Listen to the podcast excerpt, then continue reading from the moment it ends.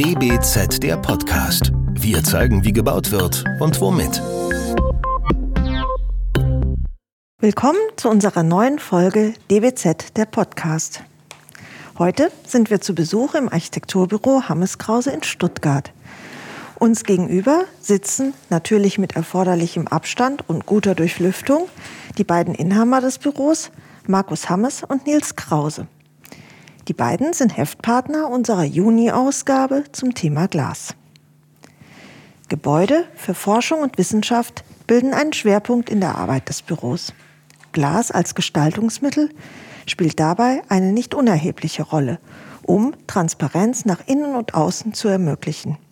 Zum Stellenwert und der Faszination des Materials Glas, den architektonischen Ansprüchen und technischen Herausforderungen werden wir mit den beiden jetzt sprechen. Von Seiten der DBZ sind heute dabei Benedikt Kraft und Katja Reich. Hallo in die Runde, herzlich willkommen. Hallo. Hallo. Hallo. Dann fangen wir doch gleich an und stellen die Frage, welche Rolle spielt denn das Glas in Ihrer Arbeit?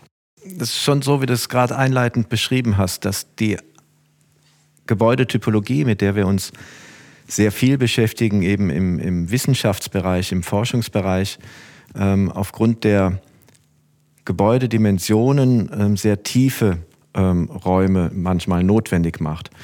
Und wir haben das Glas für uns als mit den wichtigsten Baustoff, das wichtigste Baumaterial entdeckt, um eben das Tageslicht in die Tiefe des Gebäudes zu bringen. Und das hauptsächlich eben auch über ähm, Zenitlicht. Das heißt, wir setzen das Glas sehr oft als Oberlicht ein in, der, in, der, in den Dächern als fünfte Fassade und das ist ähm, ein Aspekt, der uns wirklich sehr interessiert. Der andere Aspekt ist, dass wir dann die Transparenz, die angesprochen worden ist, ähm, eben nicht nur nach außen transportieren wollen, also Einblicke ermöglichen und Ausblicke ermöglichen, sondern dass es uns in unseren Gebäuden ein großes Anliegen ist, innerhalb der Gebäude, wo vier, fünf, sechshundert Menschen zusammenarbeiten, dass wir ein hohes Maß an Interaktion fördern wollen durch die Organisation des Raumes und dabei durch den Einsatz des Glases als eben transparentes Material wir Visibility, Sichtbarkeit erzeugen können. Und deshalb ist das Glas in verschiedenen Aspekten für uns eines der wirklich Hauptmaterialien, mit denen wir unsere Räume gestalten können.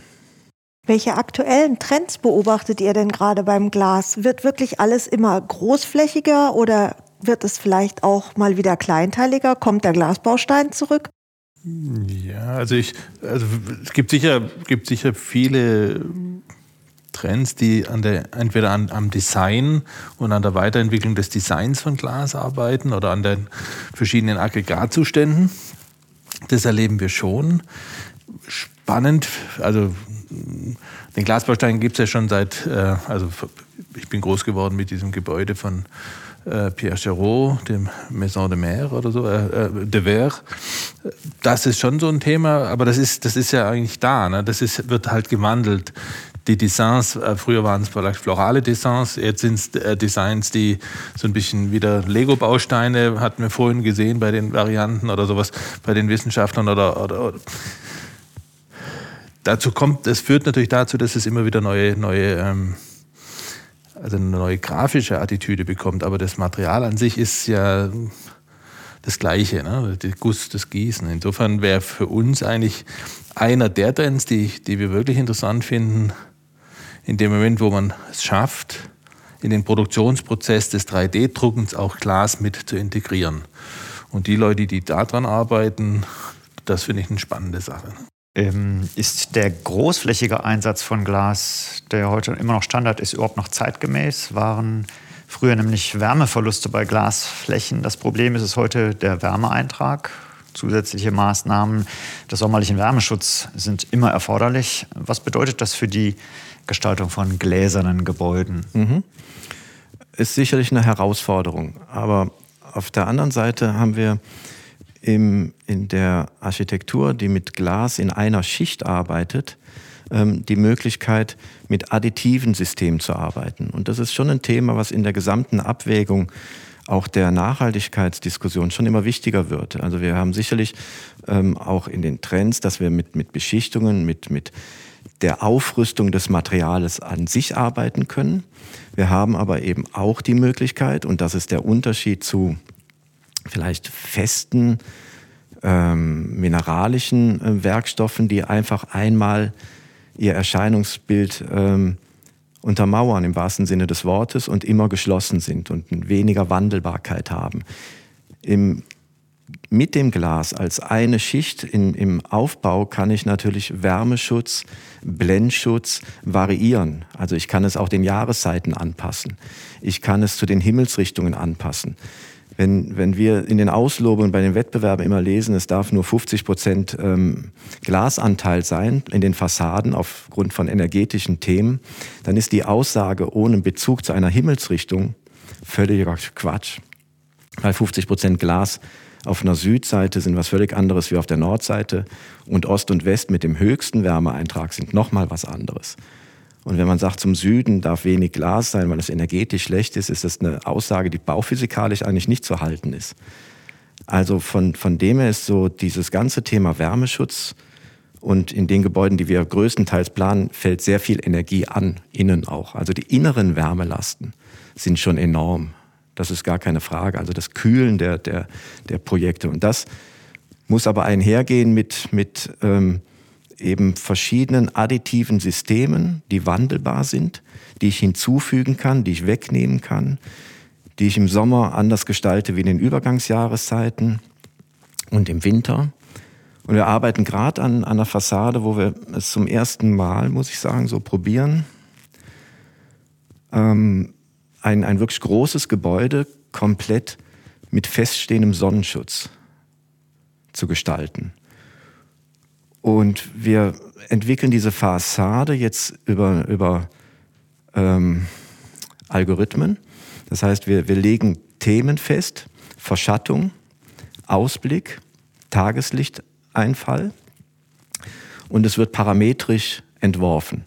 Es, wir geben diese ganzen Parameter mit dem exakten Standort in der Nähe von Frankfurt ein, mit der Umgebungsbebauung und das ist schon auch ein, ein, Experiment in dem Sinne, weil die Formfindung und Gestaltung Ergebnis ist, dieses Themas, den Wärmeeintrag zu optimieren in den verschiedenen Himmelsrichtungen und Geschossigkeiten des Gebäudes, gleichzeitig den Ausblick und die Tageslichteinfall zu optimieren. Und in dem Moment, wo ich verschatte, kann ich das noch mit PV ähm, verbinden. Weil in dem Moment, wo ich verschatte, habe ich natürlich auch gleichzeitig den höchsten Energieeintrag auf dieses zu verschattende Element.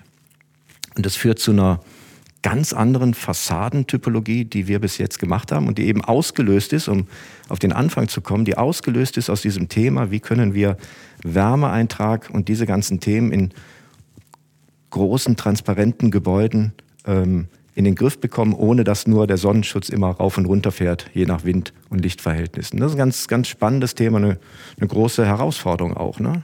Kann man das ein bisschen unter dem Stichwort des Low-Tech ja. sehen, dass man Fassaden sozusagen in ihrer Funktionalität, also in ihrer motor- und sensorgesteuerten Funktionalität reduziert, um auf einen, auf einen einfachen Fassadentyp, der aber hochleistungsfähig ist, sozusagen zurückzukommen? Ist eigentlich das, was, was Thomas Auer auch an der, an der TU München propagiert. Und ähm, da gibt es auch, glaube ich, den einen oder anderen Kontakt auch, auch ähm, mit unserem Büro.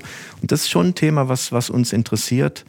Ähm, wie man das auch benennt, Low-Tech ist, ist sicherlich da ein Aspekt, dass, dass man sagt, wie kann man diese Schichtigkeit, diese additiven Systeme aber nicht immer komplizierter machen, dass sie noch zu beherrschen sind, dass sie Steuerungs- und Regelungstechnik haben ohne Ende, also das ist etwas, was uns, was uns wirklich sehr interessiert und umtreibt. Ne? Wie, wie können wir das auf eine sehr sinnfällige und eigentlich damit in der Tradition des Bauens ähm, nicht das technologisch zu lösen, sondern eben mit konstruktiven, sinnfälligen Lösungen ähm, anzupassen an die Bedingungen. Ähm, das ja, passt ganz gut, was, was du da gerade sagst. Ja. Aber, aber nennt es robust. Ja. Eine so. robuste Fassade, ne? also das ist eine robuste Architektur, die einfach sich nicht in Hightech vers ver verspielt, sage ich mal so. Ne? Beim Thema äh, Robustheit fällt einem gleich ein, ähm, dass wir, wenn wir über Fassaden sprechen, ja immer auch über das Tageslicht sprechen. Was ja im Grunde genommen auch etwas ist, was extrem robust ist, was, äh, mit dem wir auch gerne arbeiten, also mit dem Architekten auch gerne arbeiten, wenn sie Innenräume gestalten. Äh, anstatt jetzt auf künstliche Beleuchtung zurückzugreifen, macht es ja durchaus Sinn, in der Fassadenplanung, in der Planung, wie ich Gläser einsetze, auch an, die Tages-, an den Tageslichteintrag zu denken, wo er nötig ist, ob das jetzt einem privaten Gebäude ist, aber auch in einem Bürogebäude oder in einer Schule. Auch da äh, habt ihr ja Konzepte, beispielsweise über eure Atrien, die ihr in große Volumen einschneidet. Könnt ihr da noch mal kurz was zu sagen, wie ihr mit Tageslicht an sich umgeht?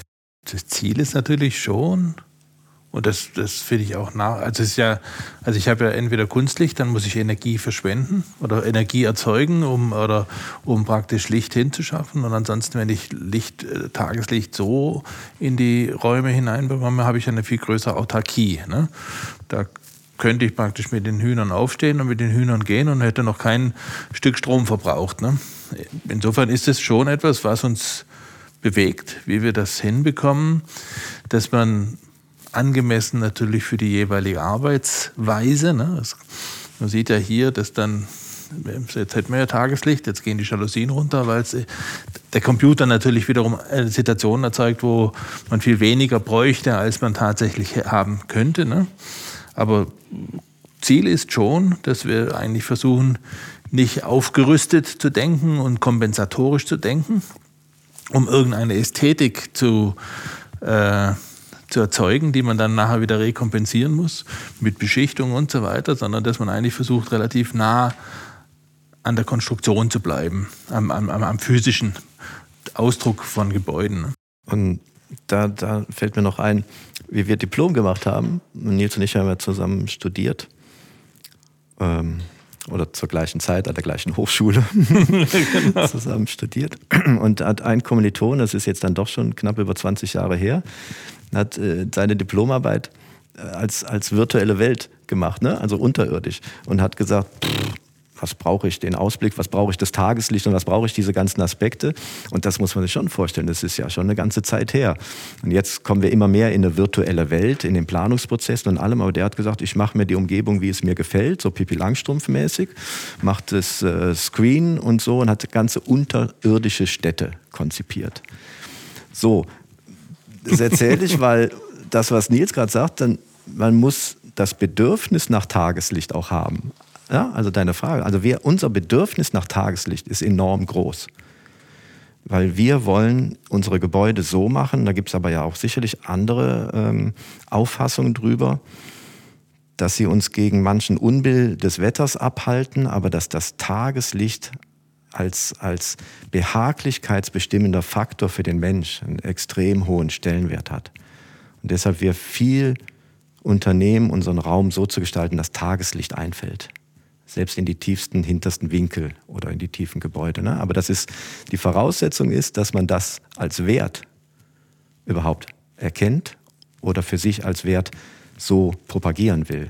Gut, ähm, da die Frage, ist Glas eigentlich ein teurer Baustoff? Macht das, äh, ja, ist gerade dieser Anspruch, der jetzt vielleicht auch gerade formuliert hat, macht der das Bauen mit Glas teurer als mit anderen Materialien? Ich glaube nicht. Also, also Glas ist uns teuer geworden. Ich glaube, Glas ist in der Anmutung einfach hat es die Attitüde der Kostbarkeit. Ne? Und das ist etwas, was manchmal missverstanden wird, dass wenn etwas kostbar ausschaut, ob es auch äh, kostspielig wäre. Ne? Spaßeshalber äh, gibt es ja jetzt auch so Entwicklungen äh, von Krankenhauszimmern. Da habe ich, äh, wenn wir mit äh, in diese Diskussionsfalle kommen des, des Teuren, gibt es natürlich die Möglichkeit zu sagen, ja, wir können grundsätzlich natürlich auf Fenster verzichten. Zumal bei vielen Krankenhäusern der Ausblick sowieso ganz miserabel ist. Ne? Und sagen, wir kaufen lieber dafür einen großen Bildschirm für äh, 5000 Euro oder 6000. Das zahle ich dann einmal, kann ihn 20 Jahre betreiben und ich könnte dem, dem Patienten noch sagen, guck dir das Bild an und dann hätte er sicher einen viel höheren Genesungsfaktor, wie wenn er praktisch äh, draußen auf irgendeine äh, splitbedeckte äh, Dach Haut schaut. Nicht? Insofern, ähm, die Frage ist immer, ist es an, also für uns eher die Diskussion, ist es angemessen? Aber grundsätzlich ist es natürlich als monokulturelle Konstruktion Glas, ne? wenn ich eine ganz Glasfassade habe, ist sie natürlich in sich selber einfacher zu konstruieren, wie wenn ich äh, fortwährend unterschiedliche Anschlüsse hätte. Ne? Insofern glaube ich, ist das eine irreführende möglicherweise aus der Sozialisation unserer Gesellschaft, äh, aus Nachkriegszeit heraus eine Situationsfrage, die eigentlich heute nicht mehr da ist. Ich glaube, die können wir verlassen. Gut, dann frage ich doch gleich mal weiter, ganz zeitgemäß. Wie sieht es denn mit den ökologischen Dimensionen des Baustoffs aus? Rohstoffe, Produktion, Recycling? Also in der Produktion ist es sicher äh, natürlich durch den energetischen Aufwand enorm hoch. Deswegen fand ich ja auch interessant, wenn man irgendwann schafft, Glas nicht mehr äh, schmelzen zu müssen, sondern über den Druckprozess vielleicht in eine ganz andere energetische Situation zu kommen. Eigentlich total interessant. In, also im Lifecycle finde ich es allerdings wiederum ein hochinteressantes Bau, äh, äh, hochinteressanten Baustoff, weil er eben wirklich über mehrere Zeiten, über mehrere Kreisläufe immer wieder relativ sortenrein, klar, er wird immer ein bisschen grüner, aber relativ sortenrein immer wieder weiter verwandt werden kann. Und deswegen finde ich ihn eigentlich zu irgendwelchen kompositären Fassaden, die ja auch immer wieder in der Diskussion sind, oder manche auch jetzt auch bei diesen Beschichtungen und Verklebungsgeschichten. Ne, das ist ja auch so. In dem Moment muss ich natürlich wieder Technologien entwickeln, wie ich die Verklebung, die Schichten auseinandernehme. Ne? Wenn ich ein reines Glas habe, habe ich auch ein reines recycelbares Produkt. Insofern glaube ich, hat es da große Vorteile. Vielleicht noch ergänzend, wir haben ja gerade in, in Hanau und Fraunhofer Institut für Wertstoffkreisläufe fertiggestellt, die sich mit den Themen beschäftigen. Und ich glaube, das ganze Thema Recycling und Wiederverwendbarkeit ähm, von Materialien und das, was, was Michael Braungart mit Cradle to Cradle ähm, früher beschrieben und entwickelt hat, ähm, da ist so ein, ein, ein Baustoff, der eben so sortenrein wieder recycelt werden kann, schon ein, ein ernsthaftes Thema, was immer ein bisschen vergessen wird auch beim Kunststoffrecycling etc., ist, dass diese ganzen grünen Punktsachen vielleicht im Moment noch nicht ganz zu Ende gedacht sind, weil der Energieaufwand, um zu recyceln, eigentlich dieses, dieses letzte im Kreis meistens außen vor gelassen wird. Ne? Aber über diese Arbeit mit dem Fraunhofer-Institut haben wir so viel gesehen, wie, wie es in Zukunft Möglichkeiten geben wird, ähm, Materialien wieder in, in seine ursprüngliche Wiederverwendbarkeit zu führen, dass ich glaube, das ist eines der, der größten Themen der Zukunft, dass die ba Gebäude nicht nur im Betrieb keine Energie mehr verbrauchen, sondern Energie produzieren und dass, wenn sie abgebrochen werden, dass einfach die Gebäude komplett wieder dem, dem Materialkreislauf zugeführt werden kann. Und da hat eben Glas, wenn man es in additiven Schichten aufbaut, als einen Baustoff jetzt schon eine hohe Qualität, der das leisten kann. Und das ist ein, nach wie vor ein großes Zukunftspotenzial für diesen Baustoff auch. Neben allen atmosphärischen Qualitäten, die wir beschrieben haben. Dann steht äh, Glas gemeinhin für Transparenz und Offenheit, wirkt durch die, seine inhärente Härte und oft auch Spiegeleffekte im Stadtraum sehr abweisend. Wie kriegt man das zusammen? Also wie kann dieses Thema der Offenheit und der Abweisung gelöst werden? Durch spezielle Gläser oder? Ich denke, sicher, sicher gibt es die Möglichkeit, wenn man sehr stark mit Glas, mit Weißglas arbeitet und solchen Elementen, dem vorzubeugen. Ich glaube aber, ein wesentlicher Faktor liegt in der architektonischen Gliederung und im Detail, ob etwas abweisend ist. Denn wenn ich so, also, also hat auch damit zu tun, dass ich natürlich in dem Moment, wo ich innen drin tote, unbeleuchtete Räume habe, tote, nicht gegengeleuchtete Räume habe, was wir ja versuchen zu vermeiden, indem wir auch den Innenraum in die Tiefe Licht, Tageslicht hineinbringen und dadurch natürlich Durchsichtigkeit erzeuge. Ne? dann gelingt es nicht. Ne? Wenn ich dahinter einfach irgendwie eine Betonwand habe nach fünf Metern, weil das der Flurwand ist und dann kommt die nächste Betonwand und dann, dann gucke ich, dann wird es zu. Aber dann ist es ja eigentlich auch wirklich zu ein Gebäude. Nicht? Aber in dem Moment, wo ich jetzt hier reinschauen würde und da bekomme ich Licht rein oder von der anderen Seite gucken würde, wirkt dieses Gebäude immer hell. Und das ist halt der Punkt, dass man das mit bedenken muss. Wie kriege ich auch in die Tiefe Licht, sodass das Haus von außen durchsichtig bleibt. Ne? Und das ist aber auch das Spannende. Ne? Dann wird es dann wird's wirklich kostbar, ne? weil das Innere rausklimmt. Ne? Wir beschäftigen uns noch aus einem anderen Aspekt damit. Und zwar ist es ein, ein, ökologischer Gedanke, wo wir aber eher über unsere Projekte in der Schweiz, muss ich ehrlich zugeben, draufgestoßen sind. Das ist ja der, das Thema des Vogelschutzes. Also das, was, was Nils ja gerade beschrieben hat, hat ja auch Effekte. Und wir, wir setzen uns wirklich seit Jahren sehr intensiv mit dem mit den Glasarten auseinander. Also das heißt, wie ist der Reflexionsgrad äh, der Scheibe, wie ist die Tönung ähm, des Glases und und und aus diesem ökologischen ähm, Aspekt heraus. Es müssen nicht immer schwarze Vögelschatten sein, um dieses Thema in den Griff zu bekommen. Und das spielt auf einmal spielt dann eben diese vermeintliche, ähm, du es genannt, ähm, Barriere, die ein Glashaus haben kann, spielt, spielt über die Aspekte und eben aber auch über diese ökologischen Aspekte, die man mit betrachten muss, eben Reflexionsgrad etc., kriegt man auf einmal ein ganz anderes, in Anführungsstrichen anderes Erscheinungsbild der Glashäuser hin, die eben nicht diese abweisenden Charakter haben. Ja, ähm, wie sieht's denn aus im Sanierungsbereich? Werden Glasfassaden denn oft zum Sanierungsfall? Was habt ihr damit für Erfahrungen gemacht und was kann man tun, wenn es tatsächlich dazu gekommen ist? Also, pff, toi, toi, toi. Sanierung im Glas. Sind wir jetzt zu jung? Als dass wir unsere Häuser schon saniert hätten müssen. Ja aber vielleicht die von Kollegen, wenn es ein war, oder weiß ich nicht, ob ihr das sonst gemacht habt. Ich glaube, die Frage geht ja auch so ein bisschen dahin, was ist denn jetzt, wenn man Glas verwendet, sozusagen der State of the Art? Also was ist das Minimale, was man jetzt machen muss? Kommt man zu einer um eine Dreifachverglasung herum? Äh, kann man da auch andere Dinge machen? Wie ist denn da so gerade der Stand der Technik? Meinst du jetzt, dass ich eine Fassade habe, die ich erneuern muss? Oder, oder? Ja, beispielsweise. Oder ich baue einfach aus einem 60er Jahre Bürohaus, das in ein Wohnhaus umgewandelt wird, die Fenster Screen raus. davor, oder? Und nee, und ich setze neue Fenster rein. Also äh, was ist das Standard oder gibt es da Dinge, wo man jetzt gerade nach vorne gesprungen ist in irgendeiner Entwicklung? Gibt es Dinge, wo ihr jetzt sagt, äh, das müssen wir gar nicht dreifach, nur wenn wir einen Schallschutz brauchen, äh, sonst thermisch reicht auch zweifach, äh, keine Ahnung. Unmittelbare ähm, Empirik haben wir jetzt selbst da nicht. Ne? Klar, man sieht, man kennt ja aus der Schweiz oder auch aus den französischen Bereichen, kenne ich, ohne jetzt Namen nennen zu können, aber habe ich Wustbilder, wo man versucht hat, einfach die energetische Sanierung dadurch zu schaffen, dass man der ursprünglichen Bandfassade oder Lochfassade praktisch eine ganze, ein ganzes Glasscreen davor gesetzt hat. Nicht? In so einer Situation kann man sicher natürlich die energetische äh, Aufgabe des Glases und die thermische Aufglas, äh, Aufgabe des Glases in, in, den neuen und in den alten Bereich teilen. Ne? Aber ansonsten, wenn man heute, also ich könnte jetzt allenfalls aus meinem eigenen äh, Nähkästen, also privaten Nähkästen erzählen. Gab es in dem Moment, wo man aber energetisch auch ein altes Gebäude mitsaniert und dann ist es ja auch zu komisch, wenn man praktisch die Fenster in dem alten Zustand ließe und die, äh, die Wände mit 20 Zentimeter Dämmung beaufschlagt, sondern da, glaube ich, ist einfach State of the Art, ist Dreifachverglasung.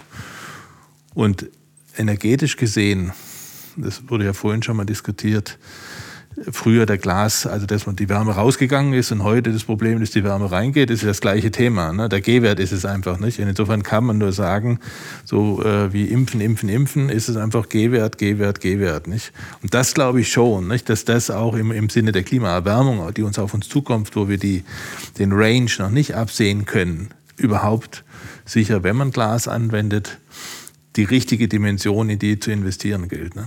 Wobei es ja nicht nur eben der Baustoff als solcher ist, sondern die Fügung, wo das Glas einsteht, wo das Glas gehalten wird, die Rahmenkonstruktion, in welcher Art, ob Pfostenriegelkonstruktion, Elementkonstruktion, welches Material. Also das ist, wenn, wenn, wir haben jetzt eben noch nicht sanieren müssen, deshalb da keine Erfahrung. Aber wenn es einen Angriffspunkt gibt, dann ist es ja immer der Fügungspunkt, wo das Material Glas gehalten wird und mit einem anderen Material zusammenkommt. Also in den Thermografiebildern sieht man das ja immer. Ja.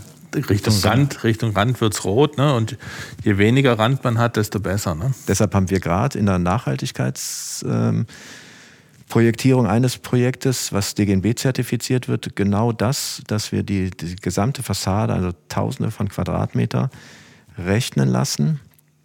Und zwar nicht die Qualität des Glases, die ist nahezu unerheblich, sondern wir äh, lassen berechnen, wie hoch ist der Rahmenanteil. Also wie ist die Gliederung, die Proportionierung der Glasflächen über Rahmen.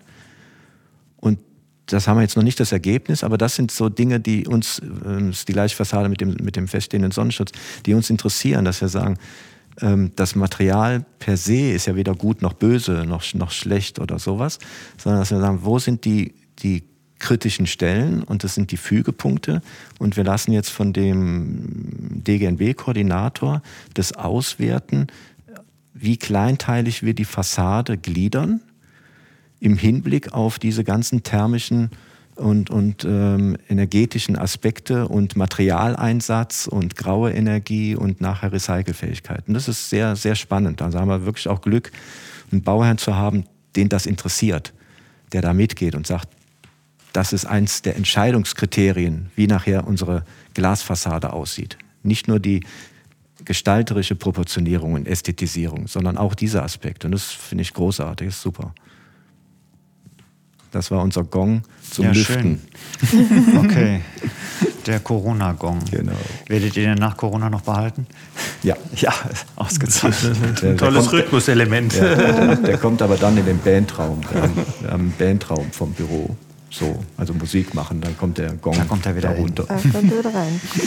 Ja, vielleicht letzte Frage. Ähm, welche technischen Errungenschaften beeinflussen das Bauen mit Glas heute und vielleicht sogar in Zukunft? Also wir haben ja gerade über das Glasdrucken auch gesprochen und äh, da steht ja vielleicht eine ganze Menge an. Wir hatten gerade auch nochmal im Vorgespräch das Thema, dass wir vielleicht jetzt gerade in so einer Art äh, Zeitfenster leben oder uns befinden, wo wir vielleicht äh, nicht nur eine Innovation machen, sondern einen richtigen Sprung irgendwo hin machen. Gibt es da aus eurer Perspektive etwas, wo ihr zum Thema Glas sagen würdet, ja, wenn jetzt alle mitmachen, könnten wir? Ja, ich, also, also wir sind jetzt ein bisschen äh, auch Fans von diesem BIM-Planungsprozess, der ja auch ein hochintegrativer Prozess ist. Nicht? Und dieses 3D-Drucken ist ja praktisch ein Resultat einer hochintegrativen äh, Rechenleistung. Nicht? Und insofern fände ich wirklich spannend, ohne dass ich jetzt den, den technischen Know-how dazu hätte, ne, fände ich es wirklich spannend, wenn wir einfach diesen so völlig neuen Weg massiv ausloten, um ein Gefühl dafür zu kriegen, ob das wirklich äh, die Zukunft ist. Ne? Und da, wenn man dort Energien reinsetzt, äh, also auch äh, möglicherweise also nicht nur Lehrstühle, sondern auch wirklich äh, Glashersteller, Saint-Gobain oder solche äh, Firmen, die dann wirklich versuchen würden zu sagen, okay, wie können wir das in diesen integrierten Prozess mit, mit in einbauen. Nicht? Das, das fände ich einfach spannend, weil das wäre wirklich ein Quantensprung. Ne? Kannst du das mal konkreter fassen? Das klingt jetzt mir so ein bisschen sehr abstrakt. Wie kriegt man BIM und integrative Prozesse? Das verstehe ich, aber wie kommt dann äh, Glas sozusagen das Material darin vor? Indem es einfach mit praktisch in dem, also, also ich kann das ja nur, äh, also ich kann, bin ja kein Wissenschaftler, insofern, also ne, würde ich das einfach so sehen, ich stelle mir vor, da gibt es, äh, so wie wir äh, vier Farbpatronen haben, gibt es halt vier Materialpatronen und über diese vier Materialpatronen werden halt die vier oder fünf verschiedenen Komponenten, vielleicht tun zwei Materialpatronen Sachen auch ein drittes, äh, äh, drei äh, Patronen, auch zwei Patronen, auch ein drittes Material erzeugen. Also das, das stelle ich mir einfach so vor, dass das irgendwie funktionieren könnte, dass wir dann da relativ äh, einfach mal schauen, was da geht. Ne? Ich, klar, ich kann natürlich Mordsgeld investieren in weitere Beschichtung, weitere Dinge. Das macht sicher auch Sinn. Ne? Das kommt mir aber so ein bisschen so vor, wie wenn ich halt an einem Verbrennungsmotor dann darüber diskutiere, ob ich die Nikosilbeschichtung mache vom Zylinderraum oder ob ich oder wie ich den Zylinderkopf äh, beschichten kann, dass ich ihn entweder noch höher drehen kann oder noch niedriger drehen kann und trotzdem einen gekühlten Motor habe. Das andere ist einfach anders. Und es ist so anders, dass man das wirklich neu denken kann, und denken darf. Und das finde ich schon einen sehr spannenden Prozess. Und dass wir da jetzt äh, direkt da an der Avantgarde wären. Aber wir sind zumindest mit unseren BIM-Prozessen da so weit, dass wir da, meine ich, äh, eben durchaus diese Dinge mitdenken könnten. Ich glaube, der Punkt, den wir, den wir da angesprochen haben, ist, dass wir, was in den Planungsprozessen gerade passiert, dass wir es auch in die Produktionsprozesse mit reinkriegen. Genau, ja. Und dass es dann eben auch mit, mit, dem Glas sein kann. So wie jetzt Peri im Bereich des Betons arbeitet, so wie Firmen wie Züblin. Also jetzt hier, wir sitzen ja in Stuttgart, die, also Betonbauer jetzt Züblin Timber, ja, und, und in den Holzbereich reingehen genauso, warum soll es nicht auch äh, in Zukunft eines der wichtigsten Baumaterialien, eines der ältesten Baumaterialien des Glases, warum soll diese, dieser Wechsel in den, in den Produktionsbedingungen nicht auch beim Glas ankommen? Und das, was, was, was wir uns vorstellen, vielleicht aber auch nur, nur Teil unserer Vorstellungskraft ist, ist eben, dass dieser Wechsel der Planungsprozesse, wie er gerade stattfindet, sich auch in die Produktionsprozesse überträgt, wie es auch schon in Beton und Holz stattfindet. Und so wird eigentlich dann der Kurzschluss zum, zum Glas ähm, geschlossen. Ne? Gut. Lieber Nils, lieber Markus, vielen Dank für das Gespräch. Wir haben hier heute über einiges äh, uns unterhalten, dass auch die Diskussion um die Projekte, die wir jetzt gemeinsam für unsere Juni-Ausgabe ausgesucht haben, beeinflusst haben, relevant war. Und ich sage allen Zuhörern, wenn ihr dazu mehr wissen wollt, dann schaut doch mal in die Juni-Ausgabe der DWZ oder auf die dwz.de. Das war DWZ der Podcast. Wir sagen Tschüss für heute. Tschüss. Ciao. ciao, ciao. ciao, vielen Dank. DWZ der Podcast. Wir zeigen, wie gebaut wird und womit. Entwickelt wird der Podcast von der gesamten DWZ-Redaktion. Wenn ihr unsere Arbeit unterstützen möchtet, könnt ihr das am besten, indem ihr das DBZ-Magazin abonniert und dem Podcast fünf Sterne verleiht. Der DBZ-Podcast wird von unserem Tonmeister Lynn Meisenberg abgemischt. Mehr Informationen dazu auch auf dbz.de.